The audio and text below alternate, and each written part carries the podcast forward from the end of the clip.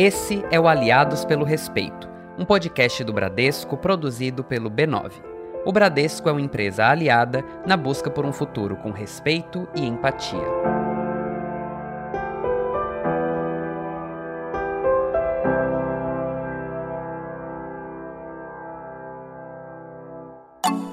Eu tenho um mantra e ele é acredite no seu axé. Antes dele estampar as camisetas mais famosas da minha marca, a Isaac Silva, eu já repeti essa frase em vários momentos da minha vida. Acredite no seu axé. É uma filosofia de vida. É acreditar na nossa essência e que tudo vai dar certo. A primeira vez que eu vi a palavra axé foi na minha pequena cidade, no interior da Bahia, Barreiras. Foi através do grupo Odoiá, um bloco afro da minha pequena cidade, que reverencia as deusas Iemanjá e Oxum. Quando eu me lembro de casa, da minha infância, eu sinto um cheiro de tecido novo, de máquina de costura e de óleo. Toda vez que eu sento para costurar uma coleção nova, eu sinto esse cheiro de ateliê e me lembro da minha cidade, Barreiras.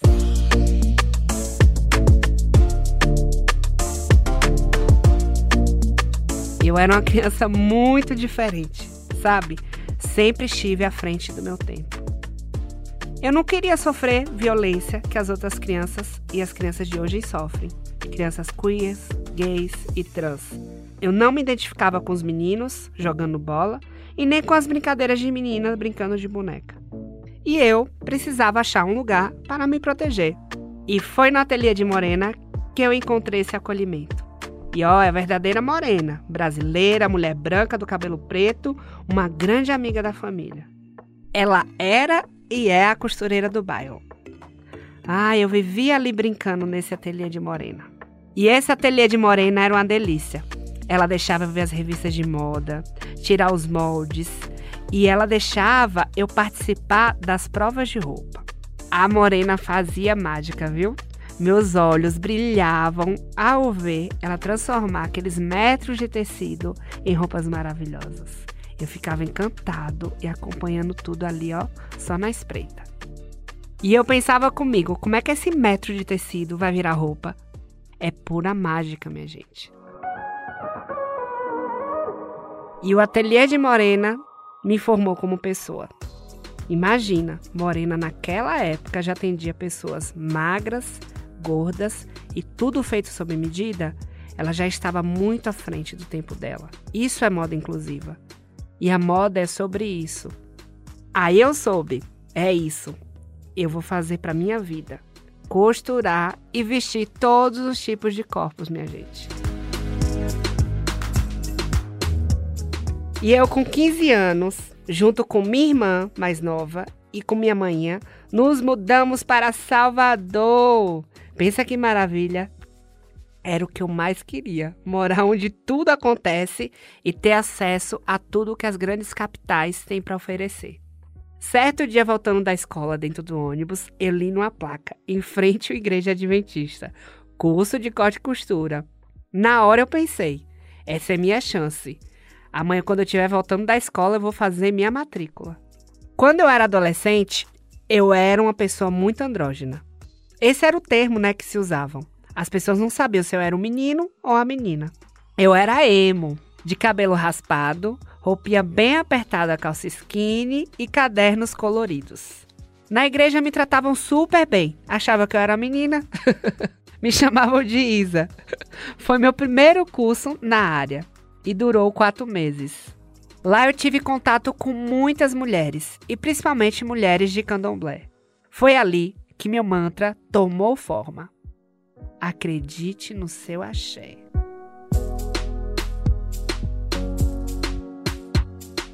Só que manhã não aceitou logo de cara não, viu? Ela também não tinha dinheiro para pagar o curso e ela sempre achava que moda era algo exclusivo para mulheres e de pessoas ricas e não para nós.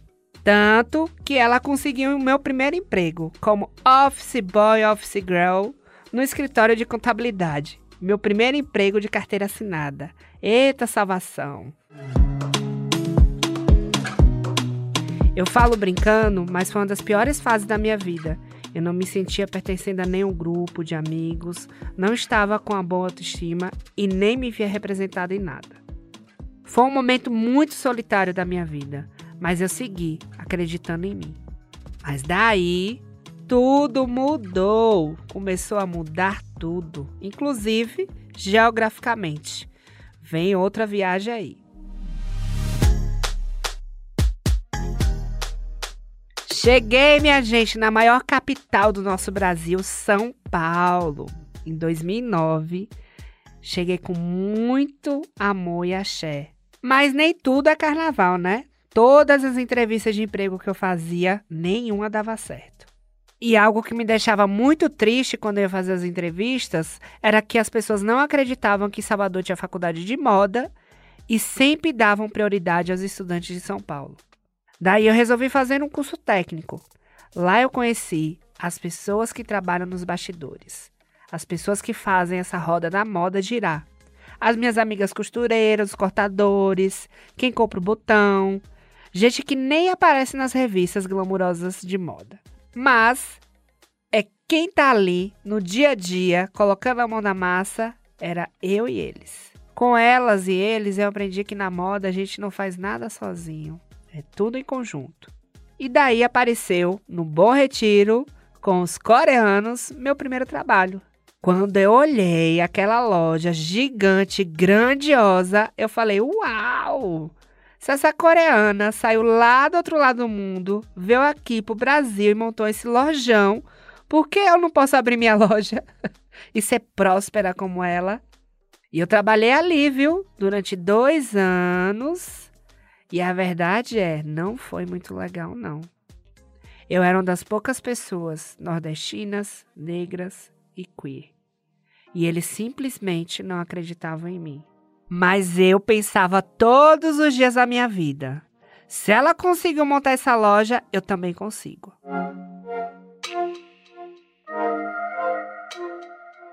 Daí chegamos em 2019, 10 anos de São Paulinda, finalmente abri minha própria loja, com minha brasilidade, exaltando a moda que eu acredito. Dois anos depois, já somos referência de moda inclusiva e até collab com a Havaianas a gente fez. E agora, a minha ex-chefe coreana, eu sou vizinha dela. Ela mora aqui no bairro e passa todos os dias na porta da minha linda loja. Um belo dia, encontrei ela na fila para comprar um frango assado. E ela falou: Nossa, você está famoso, hein? Você é dono de loja, como você conseguiu? Eu me virei para ela com todo o charme e elegância e falei, acreditando no meu axé. Esse foi o estilista Isaac Silva, criador da Isaac Silva Brand, uma marca de roupa sem gênero e para todos os corpos, que nos últimos cinco anos vem fazendo a diferença na moda brasileira com o lema Acredite no seu axé. Eu sou Murilo Araújo e essa é a quarta temporada do Aliados pelo Respeito, um podcast do Bradesco criado pelo B9 para discutir temas e causas e construir um futuro com respeito à diversidade. A quarta temporada do Aliados pelo Respeito se inspira em Bravos, um projeto do Bradesco criado para promover artistas e empreendedores negros na sua visão de arte e de negócios. Dados do Instituto Brasileiro de Geografia e Estatística, o IBGE, e do Instituto Locomotiva apontam que 56% da população brasileira se considera negra e que há mais de 14 milhões de empreendedores negros no Brasil. Estamos falando de um mercado jovem, com alto potencial e que movimenta cerca de 1,6 trilhão de reais por ano.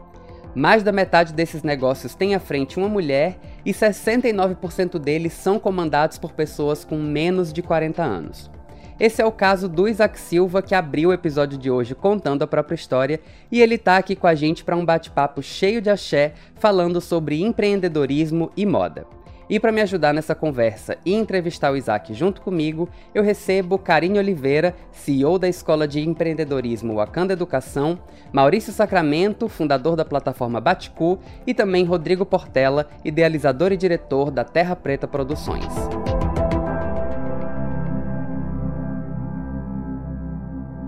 Minha gente, que alegria receber vocês por aqui para essa conversa. Sejam muito bem-vindos. Eu tô super animado de estar aqui com este bonde, que inclui quatro baianos e um paulista, esse bonde maravilhoso, cheio de dendê. E para começar falando desse dendê, desse axé, desse cheiro, Isaac, querido, bem-vindo, que bom ter você aqui com a gente. Eu já queria começar esse papo falando sobre essas qualidades que você tem que compõem um bom empreendedor, principalmente no Brasil.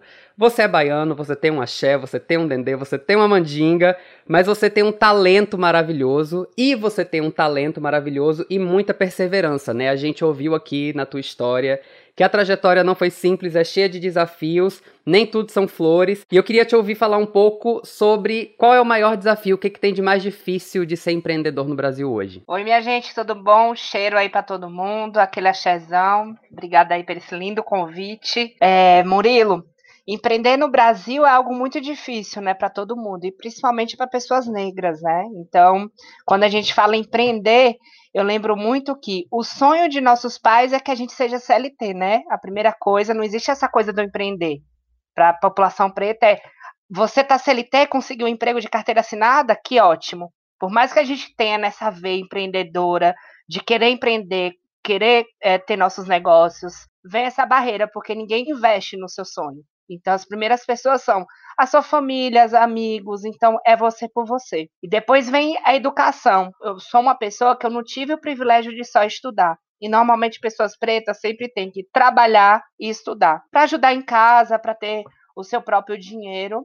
Então, nunca tive esse privilégio de só estudar. E normalmente eu vejo isso que não, não foi só comigo, é com todo mundo. E quando a gente fala em empreender, é essa questão: empreender como? Sem dinheiro.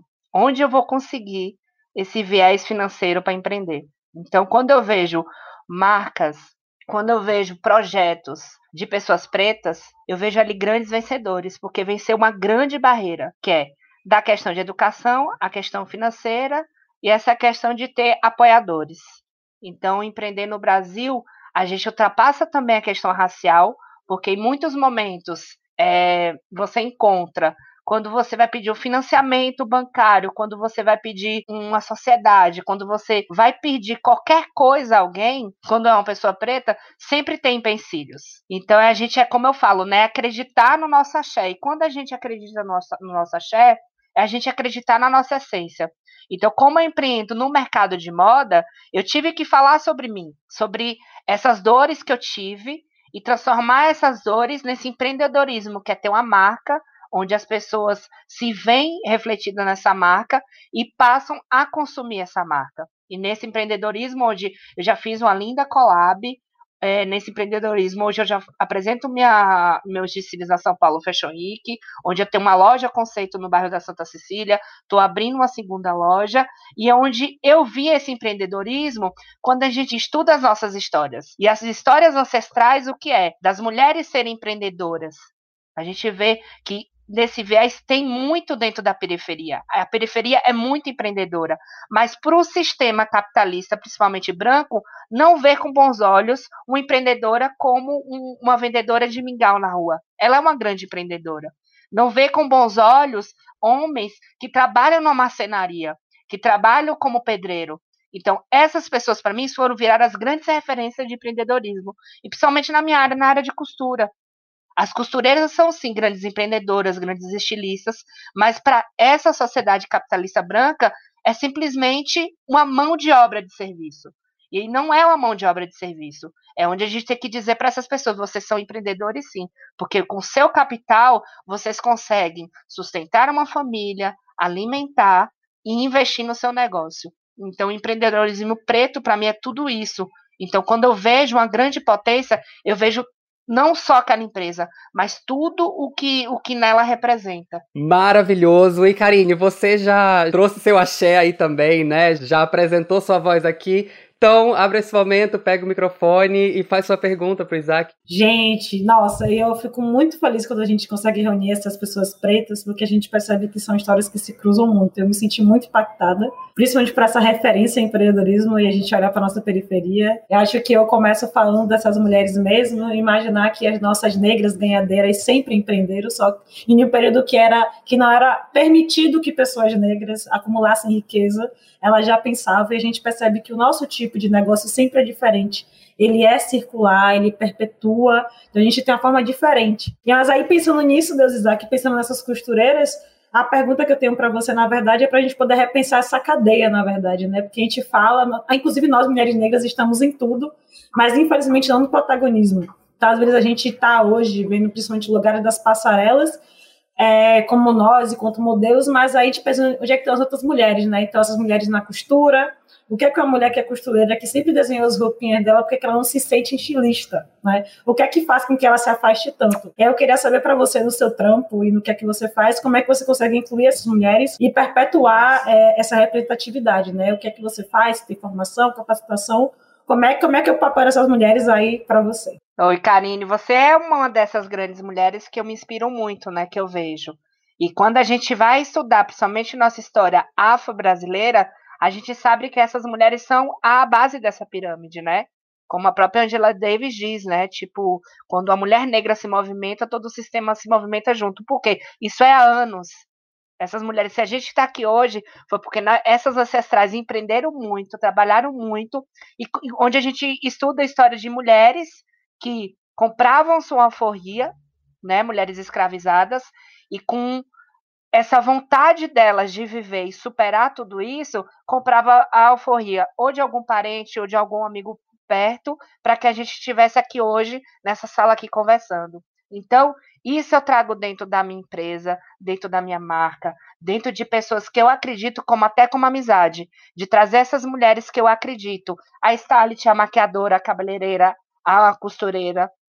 Porque é uma coisa que quando a gente vê uma pessoa, existe várias pessoas por trás dela, por trás delas, que nem atrás do Isaac Silva tem uma equipe maravilhosa, atrás da Karine tem outra equipe maravilhosa, atrás do Murilo também, do Maurício, do Portela. Então é a gente trabalhar em equipe. E foi o, um, um empoderamento feminino negro que me ajudou a trabalhar em equipe. E todas as vezes quando eu penso em equipe, penso em mão de obra, eu penso em tudo isso que traz de referência. Então, para mim não tem como eu ser um, estilista, ter uma marca que fale sobre isso e as pessoas quando chegam é, no meu ateliê, na minha loja e não vejam essa referência. Claro que isso tem que existir. Não é só os modelos na passarela, nas lindas campanhas. É saber também quem, quem é a diretora. Isso a gente tem que perguntar para todas as empresas. Quem são as diretoras, quem estão na linha de frente, quem está assinando esses contratos. E o melhor de tudo, o capital, né? Essas pessoas estão sendo remuneradas por isso, porque sem capital fica muito difícil da gente é, militar. Então, é, eu sempre acredito nessa questão da equipe e nessa energia feminina que é, me inspira muito. Isaac, meu bem, muito bom te ouvir falar disso tudo. É, ainda em torno dessa coisa do axé que você fala sempre, eu já te ouvi falando muito sobre o quanto roupa tem axé, né? O quanto é, todo esse trabalho das pessoas que estão envolvidas na produção e toda essa história, todo esse legado que você coloca e traz para o seu trabalho, tudo isso passa para as roupas, né? E é bom a gente vestir roupas que, que vêm com essa energia, com esse outro processo, com essa outra lógica, esse outro jeito de pensar. É, e uma coisa que eu acho que é muito bacana e muito potente na tua marca é o fato de que você trabalha com roupas sem gênero, né?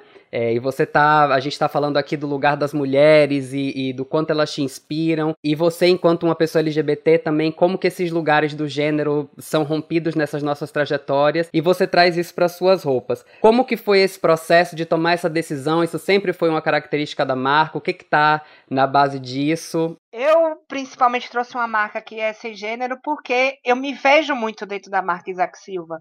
É, eu nunca tive acesso é, à moda. Então, moda para mim era você rece é, é, receber roupa nova, Natal, Ano Novo, datas comemorativas. Quando eu vim entender o que era moda e não tinha dinheiro para comprar roupas de marca, eu ia em brechó. E quando eu ia em brechó, eu pegava muita roupa feminina. Vestido, saia. E a maioria dos brechó fica aquela senhorinha, a senhorinha ficava assim, Mas isso é roupa de mulher. Isso na minha cabeça eu nunca entendi. É roupa, gente. É roupa. Que nem a gente quando vai pegar roupas dos pais, né? Manhã ficava louca. Isso é minha roupa, você não pode, você é menina. Então, o, a moda, ela traz um preconceito tão grande de gênero que dói. E a moda, o caminho dela não é esse. O caminho da moda é a transformação. Então, a moda, hoje em dia, ela tem que se adequar aos momentos atuais. E os momentos atuais dessa moda é a gente estar tá numa loja de departamento e não tiver mais separado o feminino do masculino. São roupas para vestir pessoas. E isso eu trago dentro da marca, onde várias pessoas chegam e falam: Nossa, isso é feminino ou masculino? Então, a minha equipe está preparada para falar de uma maneira muito carinhosa, que é uma linda roupa para vestir, tanto ela, o namorado, o pai, a mãe. Então, são roupas feitas com muito carinho, com muito amor, com muita axé, para vestir os nossos corpos, né? Então, eu fico muito feliz quando encontro outras marcas também, até grandes marcas, onde essa questão de gênero está caindo, né? Onde está vindo é mais essa questão de vestir pessoas. E que esse mercado de moda entenda que não existe perda quando a gente fala de gênero. Só existe ganhos. É onde um movimento muito preconceituoso sempre diz: nossa, isso tudo é um mimimi. Para que isso? No meu tempo não era assim. Mas não existe perdas, todo mundo vai ganhar com isso, onde as pessoas vão chegar na loja de departamento e vão comprar lindas roupas para poder se vestir. Então, eu acredito muito é, nesse futuro dessa moda sem gênero. Queria chamar Maurício para perguntar. Maurício também está aí nessa, nesse front do rompimento com padrão de gênero. Quais que são as curiosidades para este nosso convidado maravilhoso de hoje? Cara, primeiramente estou muito feliz de estar aqui, né? Muito obrigado ao Bravoz.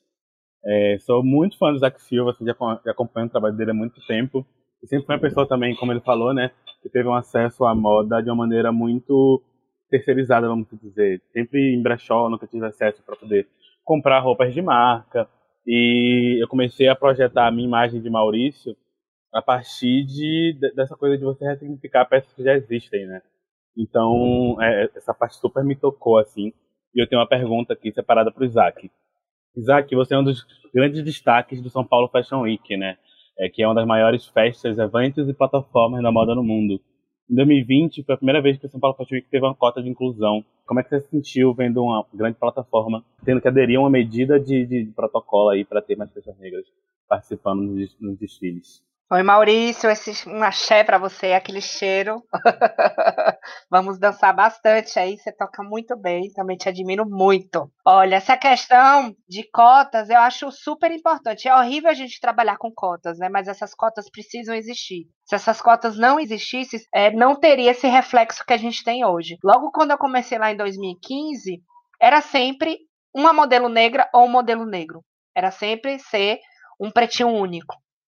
Então, quando eu comecei a fazer os desfiles que eu colocava 95% até 100% de pessoas pretas, muita gente vinha questionando: ah, mas preto não vende, como assim? Você vai colocar só modelos negros? E veio uma grande questão, né? Porque eu chegava nas agências, teve até uma situação que eu estava num casting que chegou cinco agências, dessas cinco agências, três tinham uma modelo negro, um modelo negro, tipo assim, agências com 20, 50 modelos, tudo branco, e um negro, uma negra. E eu fiquei assim, gente, eu não vou conseguir fazer meu desfile porque não tem modelo. Eu tive que chamar amigos de amigos para desfilar para mim, porque as agências não tinham modelos. Então isso para mim foi algo gritante, onde eu, eu fiquei assim naquela questão, sabe, poxa, o que é que está acontecendo? E onde as agências mudaram, hoje em dia elas já estão com essa abertura muito maior para receber modelos negros, porque o mercado pede, né? Para a gente comprar, a gente precisa se ver. E quando eu vi o brilho no olhar dos modelos, que chegou no meu terceiro desfile, que foi o Dandaras do Brasil, três modelos vieram para mim e falaram assim: Isaac, muito obrigada por isso que você está fazendo, porque eu sempre era a modelo única do desfile. Hoje eu vejo o quanto de menina incrível, maravilhosa está aqui compartilhando comigo. Então, nunca fiz um desfile onde tivesse outra modelo negra.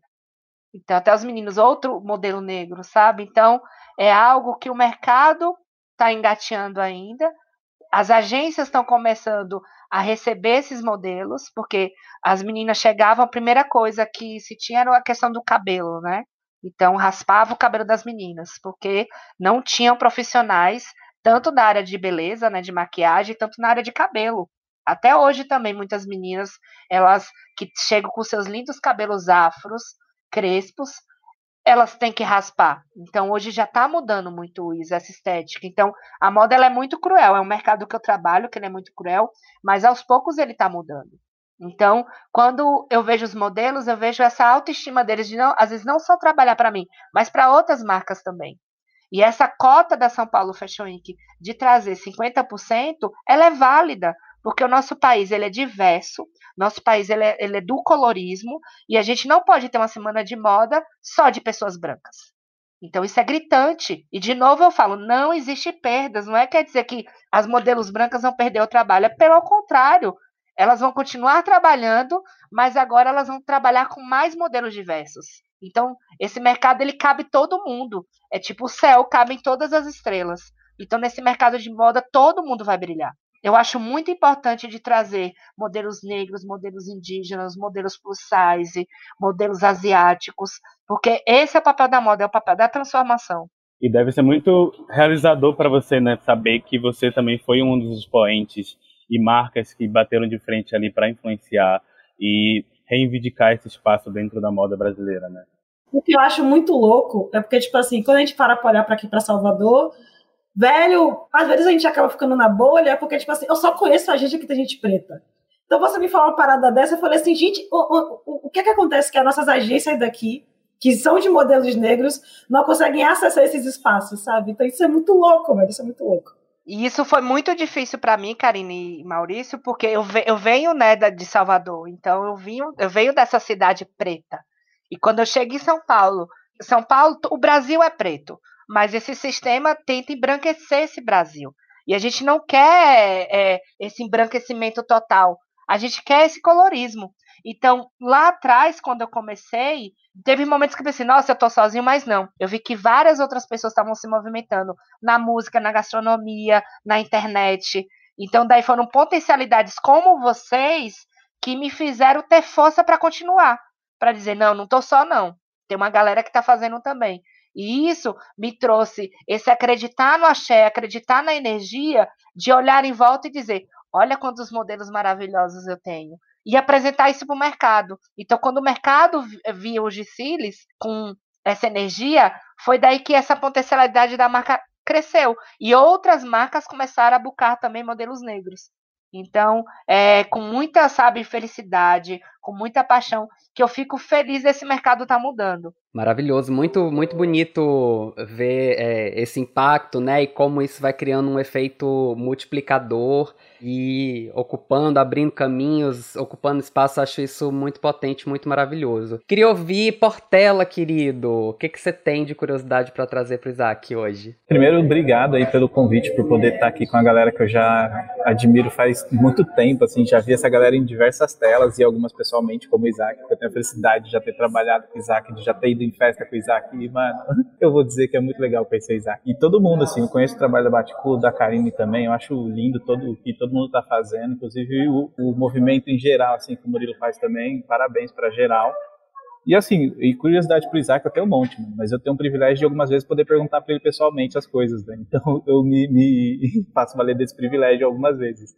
Mas eu queria que ele ouvir do, de você um pouquinho, Isaac, como que você faz para balancear esse lado criativo, que a gente sabe que precisa ter, precisa mesmo, e o lado de, de fazer a gestão de uma empresa, né? Que a gente pensa no caso da marca como empresa e como que a gente faz para balancear esse lado criativo com essas oportunidades que a empresa precisa criar para se manter.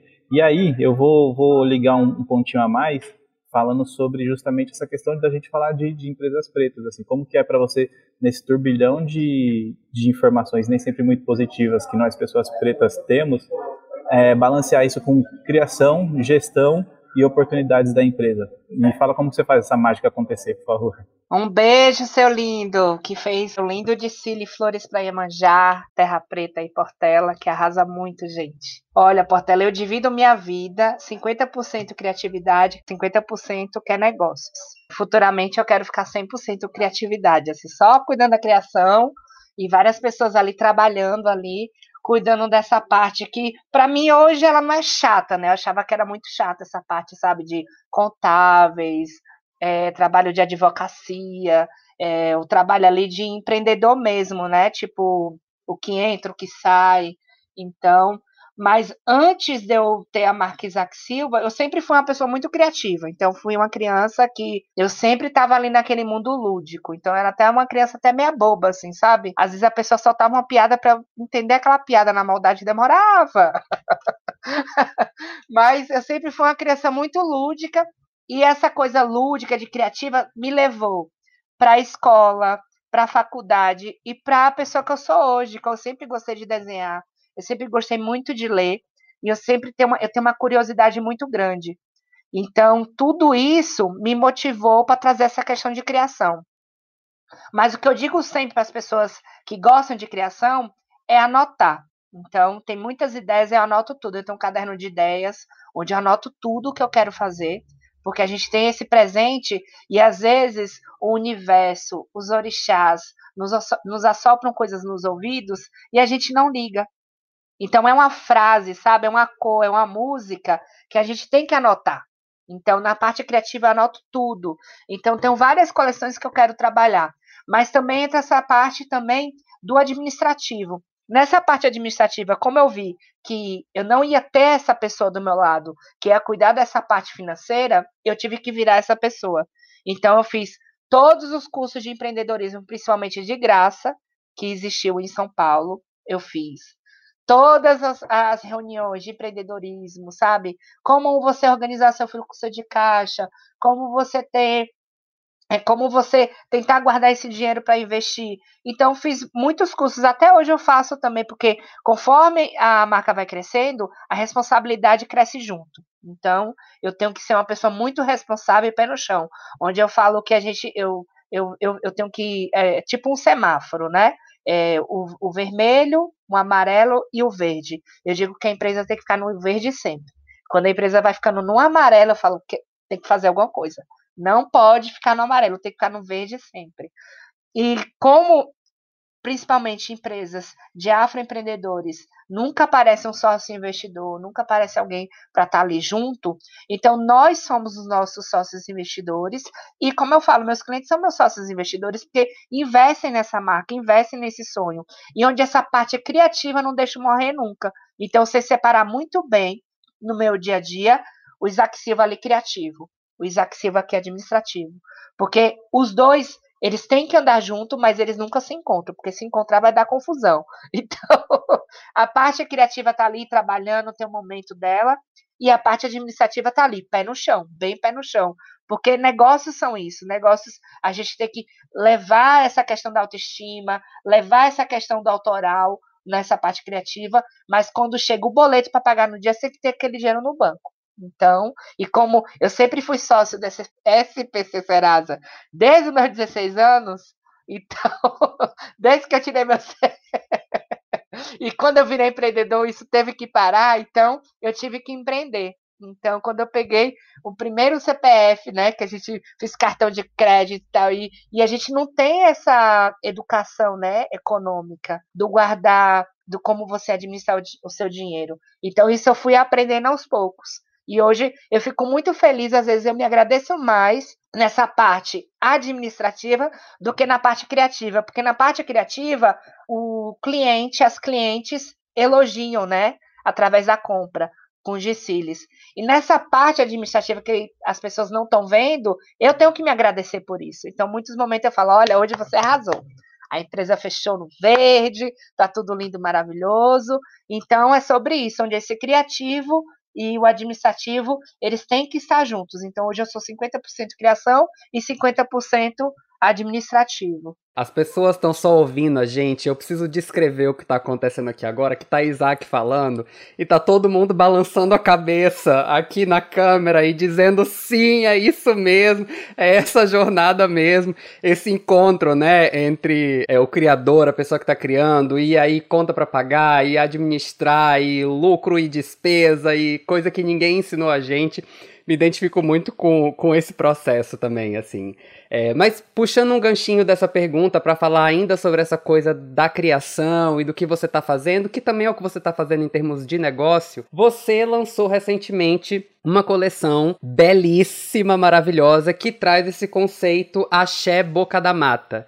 E é um ponto de encontro muito maravilhoso que é a sua nova coleção, é o trabalho da sua marca, mas tem a ver com todas essas referências que a gente foi conversando aqui ao longo desse papo, é, que é esse resgate né, das referências africanas, afro-brasileiras, indígenas, é, como que essas influências estão no teu trabalho, que estão no teu trabalho há muito tempo, né? E como que elas te inspiraram na construção dessa coleção em específico. Conta pra gente um pouquinho do que, que você anda fazendo. Olha, Murilo, quando eu fiz essa collab com a Havaianas, foi assim, tipo assim, ó, você tá indo pelo caminho certo. Porque de duas marcas nacionais que são muito fortes no Brasil, é H Stern, que é mercado de luxo, que é um lugar onde eu quero estar futuramente, e Havaianas, que é super democrática, né? Então, a Havaianas, ela veste todos os pés, desde uma grande CEO de uma empresa até minha mãe, minha avó, minhas irmãs, tipo, estão ali usando Havaianas. Então, quando surgiu esse convite, eu quis trazer um tema que fosse muito verdadeiro, né? O axé boca na mata. Então, Max, Axivo e eu somos muito ligados ao axé, né? Axé é uma palavra em Urubá, eu uso o axé de música, do axé music, do axé pop. Axé do Urubá, que tem a mesma sintonia, que é falar sobre força, sobre energia. E quando eu falo sobre axé boca da mata, é que a gente vem num momento de pandemia onde a gente precisa se reencontrar. E a Boca da Mata, ela é um ser central que une a cultura afro e a cultura indígena. Eu queria muito falar sobre afrodescendentes e os povos indígenas. Quando o universo me assoprou, eu anotei essa ideia e falei, é o momento. Então é por isso que eu falo sempre, anotem suas ideias, porque vão surgir uma oportunidade que você vai abrir seu, seu caderninho da magia e vai dizer, olha, é o momento de usar isso. Então, foi isso que aconteceu. Então, é muito uma afirmação de ter uma grande empresa, e o que eu falo, as grandes empresas hoje, elas precisam olhar para os pequenos grandes negócios, porque esse é o futuro. As grandes empresas, ela tem esse alto capital de contratar, de fazer, mas quem está movimentando o mercado hoje são as pequenas grandes empresas, que têm uma consciência muito forte do que está acontecendo hoje de mudanças, de negócios, é de relacionamento com pessoas, de visão de mundo. Essa collab foi só essa reafirmação que a marca está no verde. Sensacional, sensacional. Cara, eu queria muito ouvir do, do Isaac é, pensando no seguinte, a gente sabe que, que a, a moda e a indústria têxtil como um todo é, é uma das indústrias que mais extraem do planeta como um todo. Assim. E aí quando eu falo extraem do planeta, a gente está falando de extrair matéria-prima e também extrair culturalmente, intelectualmente, o serviço braçal e tudo mais. E aí o Isaac, ele lindamente consegue desenvolver um processo criativo onde ele mescla as culturas afro-indígenas, assim. E eu queria saber como que você pensa é, e como que você pensa, já que você já concretiza isso, né? A gente pega essa sua última coleção, é a essência disso. E fazer com que a, a, a moda como um todo é, retribua né, o, um pouco daquilo que ela tanto extrai da terra, dos povos pretos, dos povos originários. Como que você vê essa sua, seu esquema de, de retroalimentação da moda em relação a tudo que a moda tira e o que você está devolvendo? Além desse impacto que você tem na questão racial, que é muito forte, eu também vejo um impacto com a preocupação ambiental, com a preocupação espiritual ali, e aí a gente entende que está tendo um, um, movimento de retorno. Como que você pensa isso? Porque eu vejo isso acontecendo muito assim na sua moda. Ótima pergunta. Às vezes, em muitos momentos eu falo assim, nossa, os povos mais incríveis são os povos originários, porque eles nunca iam precisar disso que a gente está fazendo hoje, porque eles simplesmente se igualavam à natureza e viviam suas vidas. E viveram durante muito tempo. Mas estamos aqui, né, no, no ano 2021, e eu escolhi o mercado de moda, que é o segundo maior destruidor do planeta. O primeiro é, é a alimentação, né? Então, a gente precisa se alimentar, então tudo de comida que a gente compra é o que acaba nosso planeta. E a profissão que eu escolhi é a segunda que mais destrói.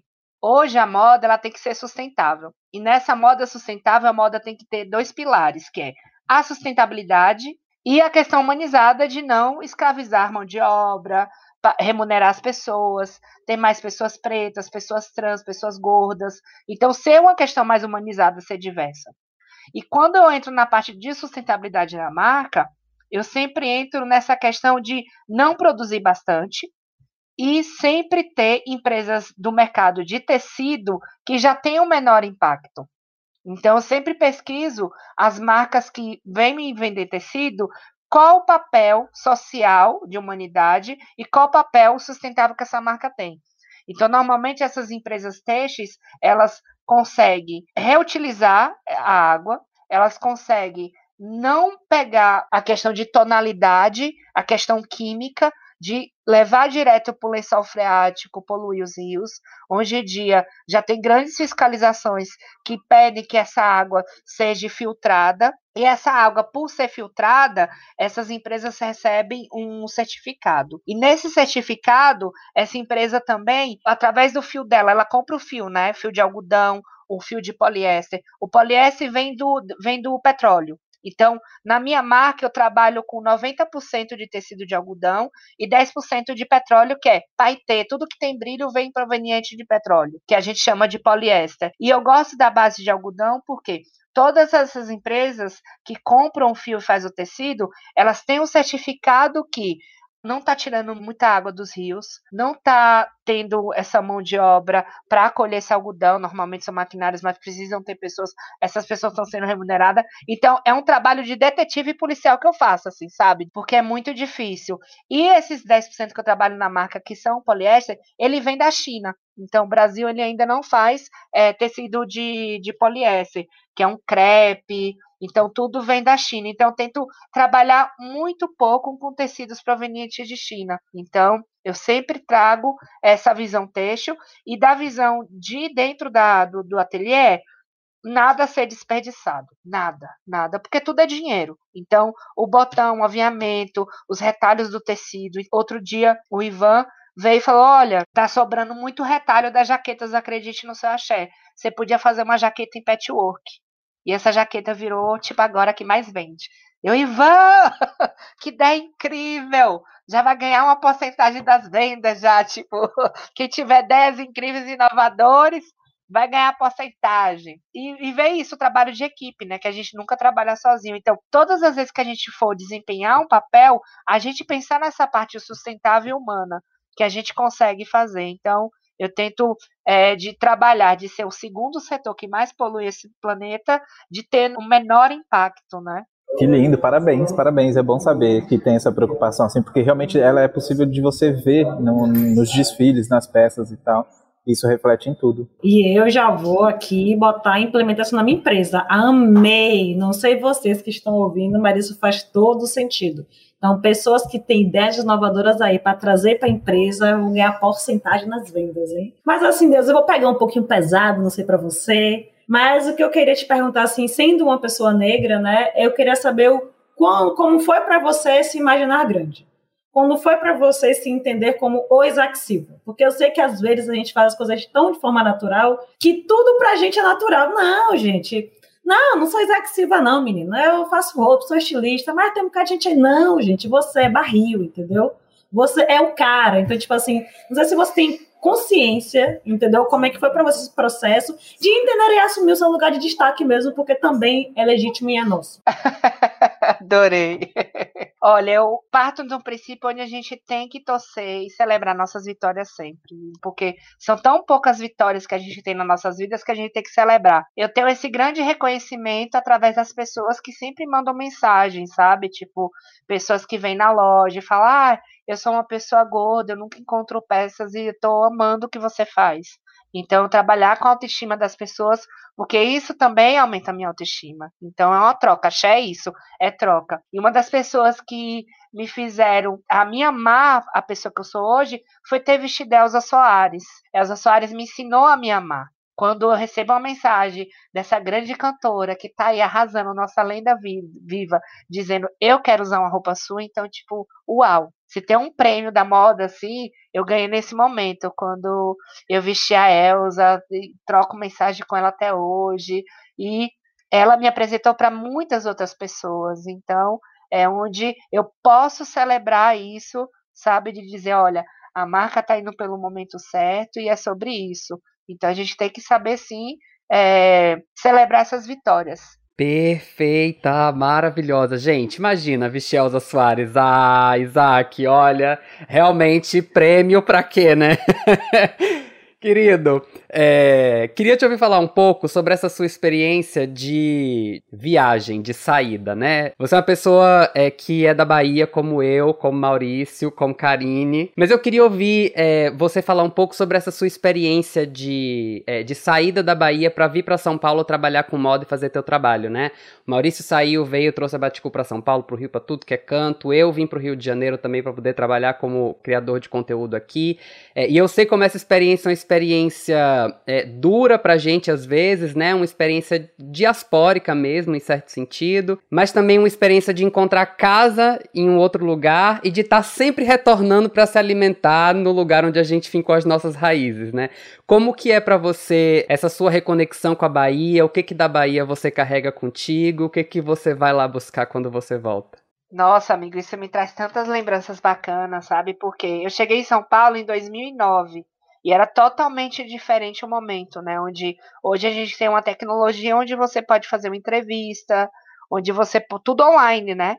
Naquela época era SMS, então já me sinto uma vovozinha da tecnologia, que era só SMS. Então, hoje com esses, né, o mundo está todo tecnológico.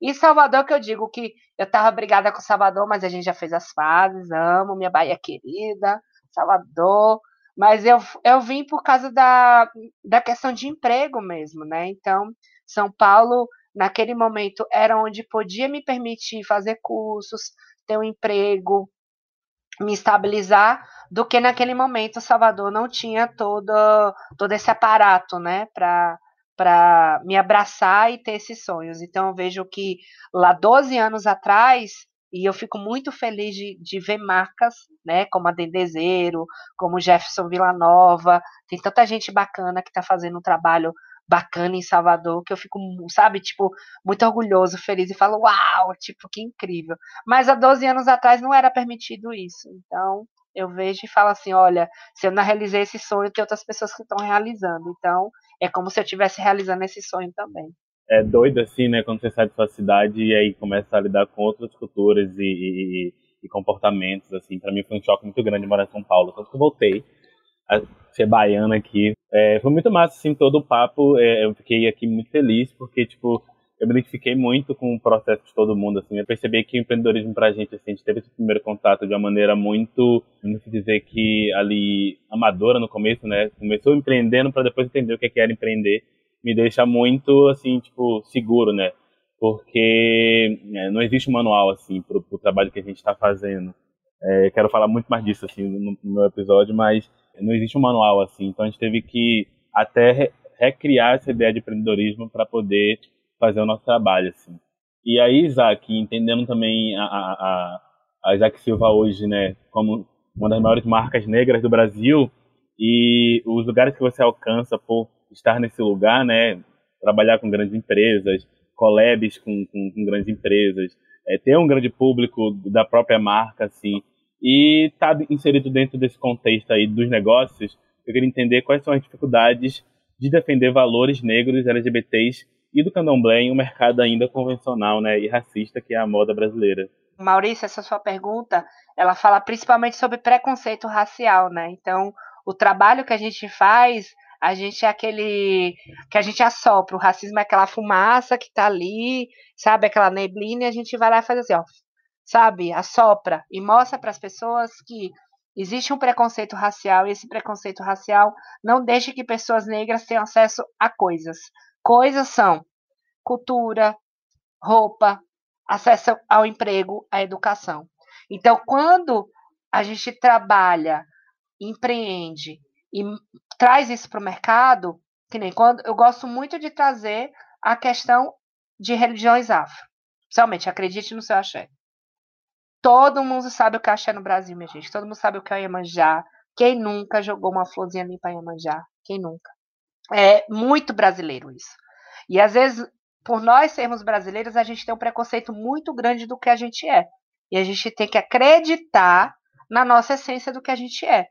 Então, por isso que veio a frase acredite no seu axé, que é para as pessoas se identificarem muito, que é acredita em você, acredita, no seu, acredita no seu axé, que é muito nosso. Nós, somos, nós temos muito a religião afro-brasileira dentro de nós.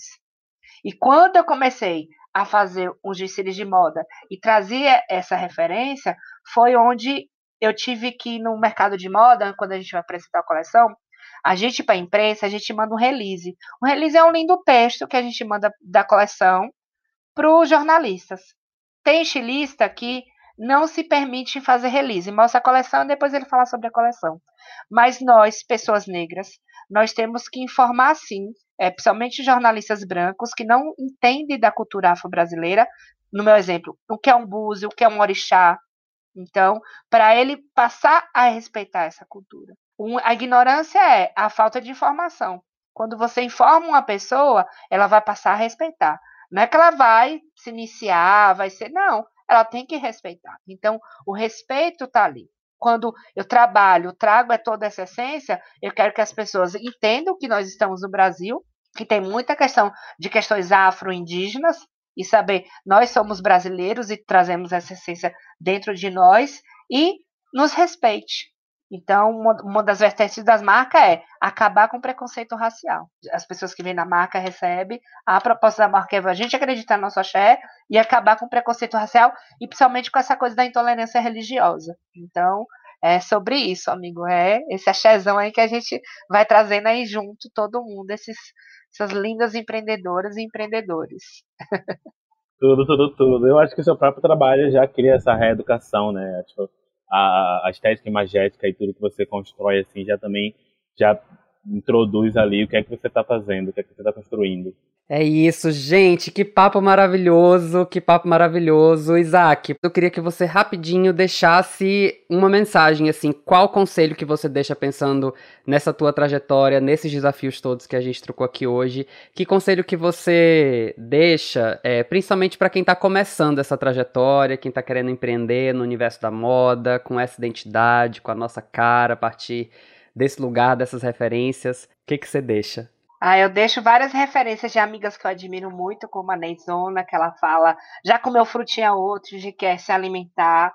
Da Rita Batista, já bebeu água hoje, beber água. Da Magamora que fala, e aí, minha gente, já se montou, já botou sua melhor roupa, já se amou hoje, saia. E a minha mensagem é que acredite no seu axé. Então, é a gente ter essas referências hoje, a gente acreditar na nossa essência e arrasar, porque a gente está aqui vivendo, né, respirando, tendo essa energia. Então, acreditar na nossa essência. Muito obrigado, Karine, Portela, Maurício, por estarem aqui nesse papo maravilhoso hoje. Muito obrigado, Isaac, por essa, por essa troca incrível. E a gente se encontra de novo aqui no próximo episódio. É isso, gente. O episódio de hoje fica por aqui. Na semana que vem a gente volta com o podcast Aliados pelo Respeito. Para não perder esse e nenhum outro episódio, assine o nosso feed aqui mesmo ou acesse aliadospelorespeito.b9.com.br. Eu sou Murilo Araújo e a gente se vê na próxima. Até semana que vem.